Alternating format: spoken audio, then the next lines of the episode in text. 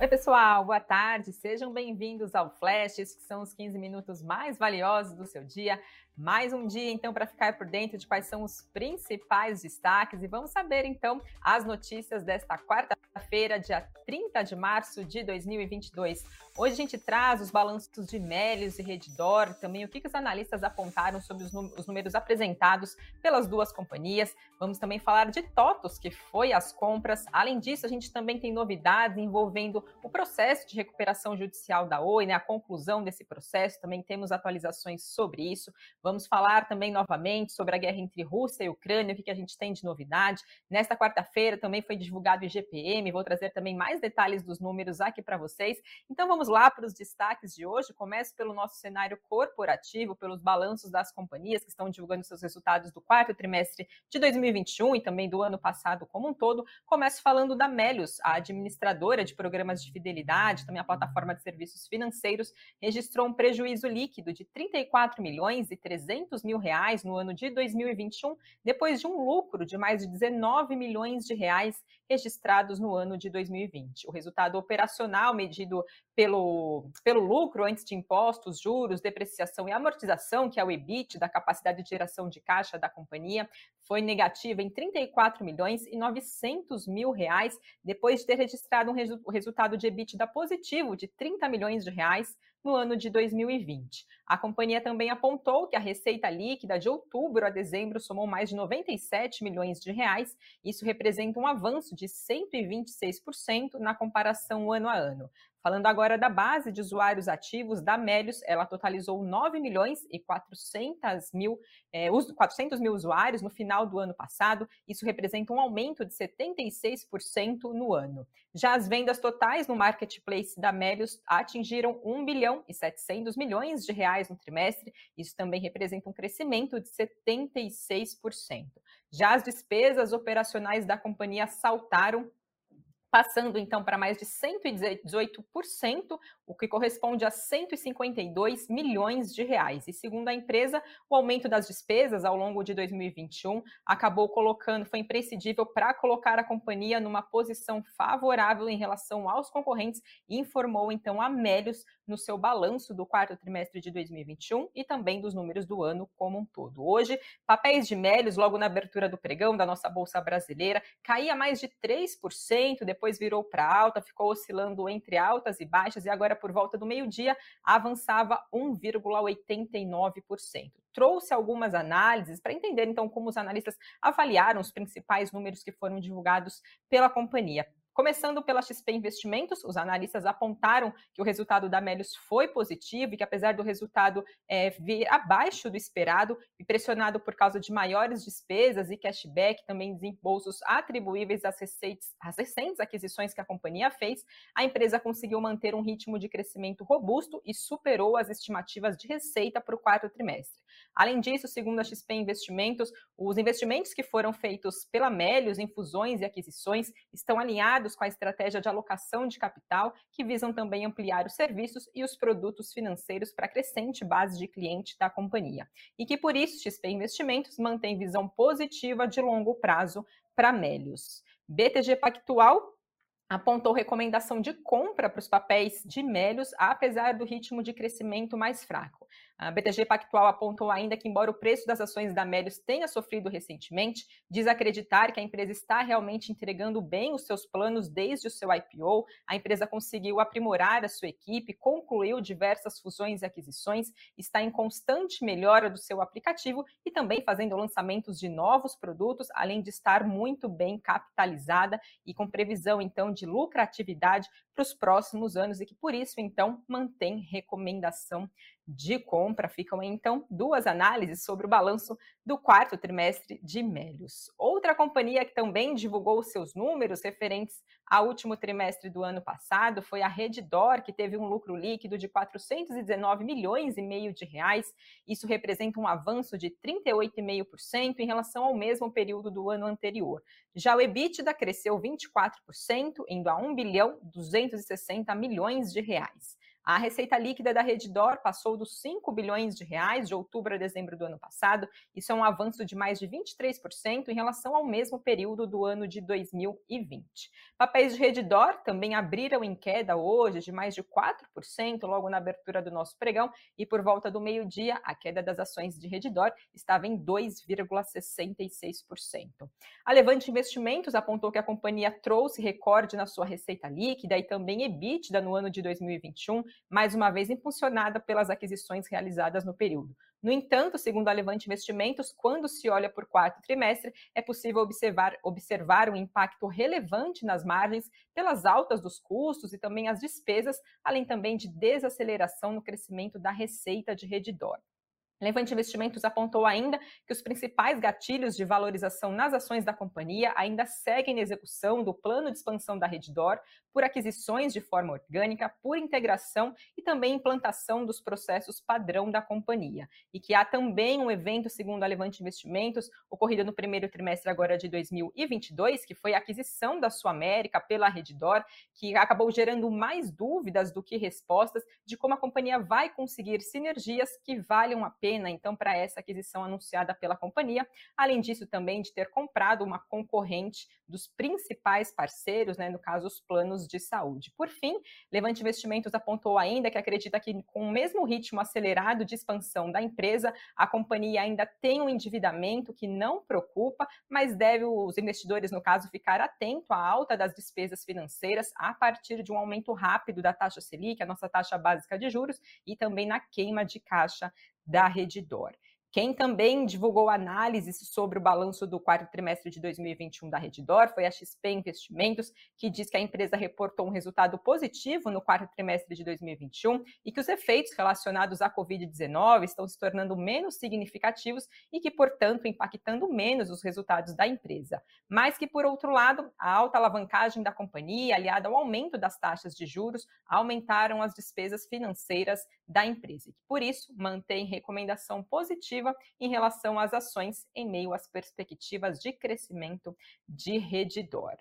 Agora passo para falar para vocês, pessoal, de mais notícias aqui envolvendo o nosso cenário corporativo. Temos empresa anunciando compra e foi a TOTOS que informou que a sua controlada, a Dimensa, acertou a aquisição de 100% da Vadu por um valor de pelo menos 40 milhões de reais. A Vadu foi fundada no ano de 2016, é uma plataforma de soluções de análises, automação e também de monitoramento do mercado de crédito. Com base no resultado de março de 2022, ela tem uma receita bruta anualizada de cerca de 17 milhões de reais. A TOTOS explicou que esse contrato prevê um pagamento complementar dependendo do atingimento de algumas metas e também de condições. A TOTUS hoje, o papel de TOTUS estava em queda por volta do meio-dia, recuava 1,21%. A XP Investimentos diz que apesar do porte pequeno dessa aquisição anunciada pela TOTUS, eles enxergam essa, essa compra, essa aquisição como positiva, dado que a companhia está fortalecendo a sua posição no segmento de tecnologia B2B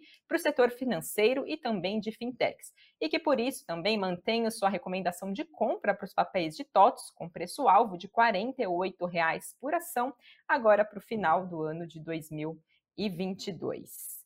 Temos novidades também envolvendo o Banco BTG Pactual, que informou que se comprometeu a adquirir o controle acionário do Banco Econômico em liquidação extrajudicial, bem como também as suas subsidiárias. O valor desse negócio não foi divulgado. Em um comunicado que foi divulgado, enviado à CVM, na Comissão de Valores Mobiliários, o banco informou que a operação faz parte da sua estratégia de investimentos, da sua área de situações especiais, que é focada na aquisição e também na recuperação de carteiras de crédito e também na compra de ativos financeiros alternativos. O banco informou ainda que a conclusão desse fechamento dessa operação ainda está condicionada a determinadas verificações e condições para obter as aprovações regulatórias e também necessárias para esse processo, inclusive do Banco Central do Brasil e também do CAD, no caso, Conselho Administrativo de Defesa Econômica.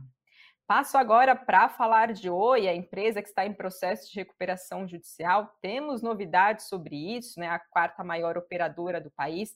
Ela, o fim do seu processo de recuperação judicial foi adiado por mais 60 dias. O prazo desse processo se encerraria agora, nessa quinta-feira, amanhã, dia 31 de março, mas essa postergação vai ser necessária para acolher algumas determinações que foram feitas pelo juiz responsável por esse processo de recuperação judicial da companhia. O juiz é, soltou um despacho no começo dessa semana, na segunda-feira, com os comandos preparatórios para o encerramento desse processo de recuperação judicial que começou lá no mês de julho do ano de 2016.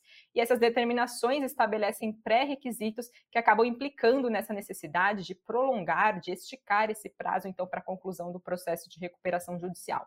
É, o juiz determinou uma atualização do quadro geral de credores, o que deve ser juntado a esse processo dentro desse período, então, de 60 dias. E o próprio juiz também explicou que o encerramento da recuperação judicial não está consolidado só ao quadro geral de credores, mas também como uma medida que ele chamou de imperiosa para deixar, segundo ele, tudo às claras nesse processo, então, de encerramento da recuperação judicial da Oi. Lembrando que a empresa né, está em recuperação de, judicial desde o ano de 2016, depois de acumular mais de 65 milhões de reais em dívidas, com 55 mil credores.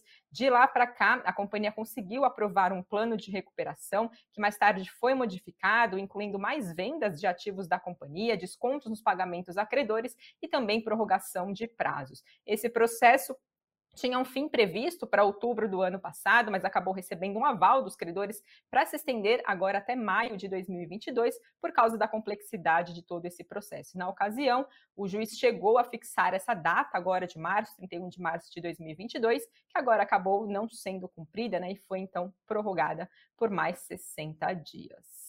Quem também está entre os destaques do nosso cenário corporativo hoje é a Enalta, que informou que a sua subsidiária, Enalta Energia, assinou um acordo de exclusividade com a empresa australiana chamada Carum Energia Energy, no caso, para uma potencial venda de uma fatia de 50% no campo de Atlanta. De acordo com a Enalta, a companhia recebeu uma oferta não vinculante da Carum e assinou um termo que garante um período de negociações exclusivas até o dia 31 de maio. Segundo a petroleira, a companhia busca novos parceiros para fazer desenvolvimentos no campo de Atlanta, estando então a oferta em linha com essa estratégia da empresa.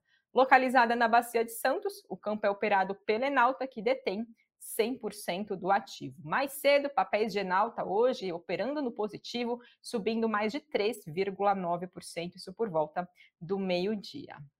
Falando agora de Petrobras, essa semana a gente teve o anúncio da demissão do CEO da Petrobras, né? Então, da indicação de um novo nome para a CEO da estatal e que a gente tem de informação é que a CVM, a Comissão de Valores Imobiliários, abriu um processo administrativo na, no começo dessa semana, então na segunda-feira, depois de vazamento de informações sobre a demissão do general Joaquim Silvio Luna do comando da Petrobras. A informação da demissão acabou circulando, como a gente acompanhou no mercado, né? Ainda quando o mercado estava aberto, nossa bolsa de valores ainda estava em aberta, sem que a companhia tinha sido é, se manifestado publicamente sobre esse assunto. Como a Petrobras Petrobras é listada na Bolsa Brasileira, os movimentos da companhia precisam ser comunicados simultaneamente a todo o mercado para não configurar vazamento de comunicação, vazamento de informação. Lembrando que há cerca de um ano a CVM também chegou a abrir um processo semelhante, um dia depois de o presidente da República Jair Bolsonaro fazer um anúncio pelo Facebook da indicação do general Silvio Luna para assumir os cargos de conselheiro de administração e também de presidente da estatal para o lugar do então, quem era o comandante na época da estatal, né, o economista Roberto Castelo Branco. A autarquia, lembrando, né, a CVM pode abrir processos quando ela interpreta, quando ela entende que é preciso acompanhar esses desdobramentos né, de determinados assuntos ou quando emite, então, ofícios solicitando esclarecimentos. Passo agora, pessoal, para falar também sobre atualizações da guerra entre Rússia e Ucrânia. Negociadores dos dois países iniciaram novas conversas ontem, conversas que estavam previstas para durar por três dias. Isso se encontra que está acontecendo agora na Turquia. Ontem, o ministro da Defesa russo chegou a afirmar que vai reduzir drasticamente as atividades militares em torno de Kiev, que é a capital da Ucrânia, para as negociações de cessar-fogo entre os dois países avançarem. Contudo, alguns líderes globais ainda estão céticos em relação a essa afirmação vinda da Rússia, né, afirmando que a Rússia está avançando, aumentando seus ataques e não está diminuindo, então, esse processo de invasão lá na Ucrânia. Um secretário de imprensa dos Estados Unidos chegou a pontuar que o movimento das tropas russas não está equivalendo a uma retirada das tropas militares do país. Apesar desse possível processo de avanço de negociações, os ataques da Rússia, né, a gente vem acompanhando, continua na Ucrânia. O presidente do país chegou a pedir vigilância e também a gente tem acompanhado é que aliados ocidentais disseram que não vão remover as sanções econômicas até que esse cessar-fogo chegue a se confirmar, chegue a acontecer, como a gente vem acompanhando, né, diversas sanções já foram impostas à Rússia. Em paralelo, o ministro das Relações Exteriores da Rússia agora está na China para uma primeira reunião diplomática entre os aliados desde o início, então, da invasão à Ucrânia, isso lá no dia 24 de fevereiro. Do lado do Ocidente, a preocupação ainda permanece sobre um possível auxílio da China à Rússia. E o ministro também deve ainda visitar a Índia, é o que a gente tem, então, por quanto né, de atualizações da guerra envolvendo os dois países. E agora volto para falar um pouquinho aqui do nosso cenário econômico brasileiro. Hoje, quarta-feira, foi divulgado o IGPM, o índice de preços ao consumo, de preços mercado, no caso, né, que acabou sendo pressionado pelos combustíveis e registrou uma alta acima do esperado no mês de março. O índice avançou 1,74%, segundo informações que foram divulgadas hoje pela Fundação Getúlio Vargas. Esse avanço acabou superando as expectativas do mercado. Segundo a agência de notícias Reuters, era esperado uma alta de 1,37% e veio um avanço de 1,74%. Lembrando que no mês de fevereiro, o IGPM avançou 1,83%. Com isso, com esse resultado agora de março, o índice acumula um avanço em 12 meses de 14,77%. E o índice acumula 5,49% de alta no ano. Segundo a Fundação Getúlio Vargas, nesses resultados que foram, nessa apuração que foi feita então pela Fundação, os combustíveis começaram a influenciar o resultado de inflação aqui no país ao produtor e também ao consumidor, que o preço do diesel avançou mais de 8% ao produtor e da gasolina subiu 1,30 36%, explicou então a Fundação Getúlio Vargas, né? Claro, a gente vê já os combustíveis pesando e impactando aqui a inflação do nosso país. Tivemos aqui também no Brasil a divulgação da confiança de serviços no mês de março. O índice de confianças ao serviço no Brasil subiu três pontos agora nesse mês de março, diante do recuo da pandemia e também depois de quatro quedas seguidas, segundo também as informações que foram divulgadas hoje pela Fundação Getúlio Vargas.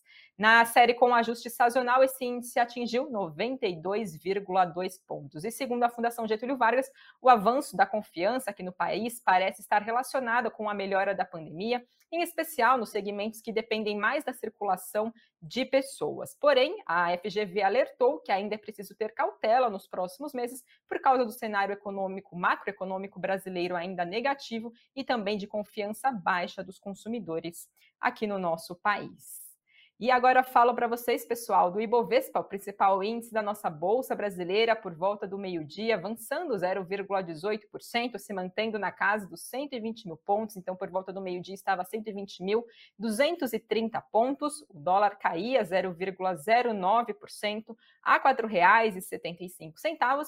E Bitcoin, em dia de queda, hoje, por volta do meio-dia, recuava 1,68% a 47.020 dólares.